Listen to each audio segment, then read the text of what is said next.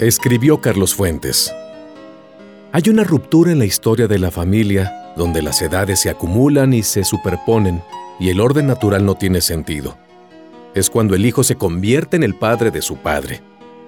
Es cuando el padre se hace mayor y comienza a trotar como si estuviera dentro de la niebla. Lento, lento, impreciso.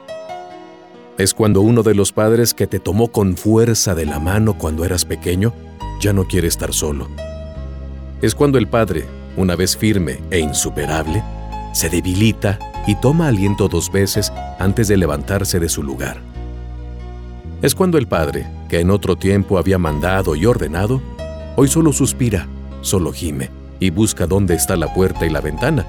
Todo corredor está ahora lejos.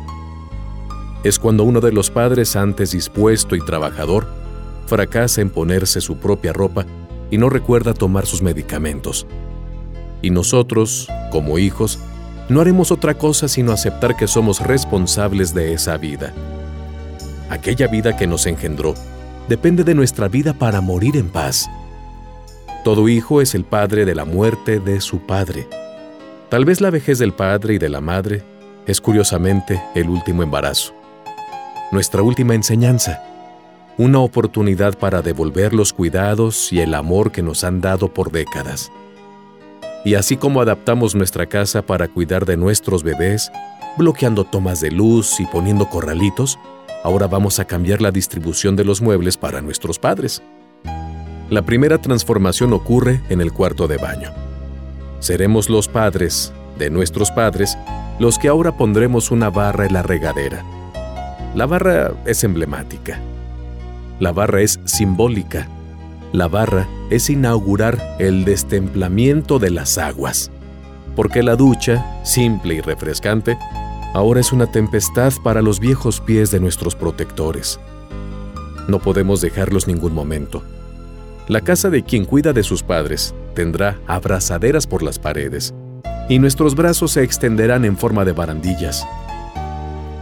Envejecer es caminar sosteniéndose de los objetos, Envejecer es incluso subir escaleras sin escalones. Seremos extraños en nuestra propia casa. Observaremos cada detalle con miedo y desconocimiento, con duda y preocupación. Seremos arquitectos, diseñadores, ingenieros frustrados. ¿Cómo no previmos que nuestros padres se enfermarían y necesitarían de nosotros? Nos lamentaremos de los sofás, las estatuas y la escalera de caracol lamentaremos todos los obstáculos y la alfombra. Feliz el hijo que es el padre de su padre antes de su muerte, y pobre del hijo que aparece solo en el funeral y no se despide un poco cada día. Mi amigo Joseph Klein acompañó a su padre hasta sus últimos minutos. En el hospital, la enfermera hacía la maniobra para moverlo de la cama a la camilla, tratando de cambiar las sábanas, cuando Joe gritó desde su asiento. Deja que te ayude.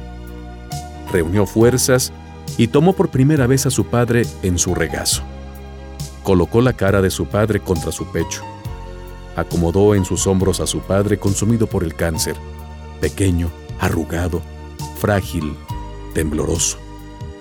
Se quedó abrazándolo por un buen tiempo, el tiempo equivalente a su infancia, el tiempo equivalente a su adolescencia, un buen tiempo, un tiempo interminable meciendo a su padre de un lado al otro, acariciando a su padre, calmando él a su padre, y decía en voz baja, Estoy aquí, estoy aquí, papá.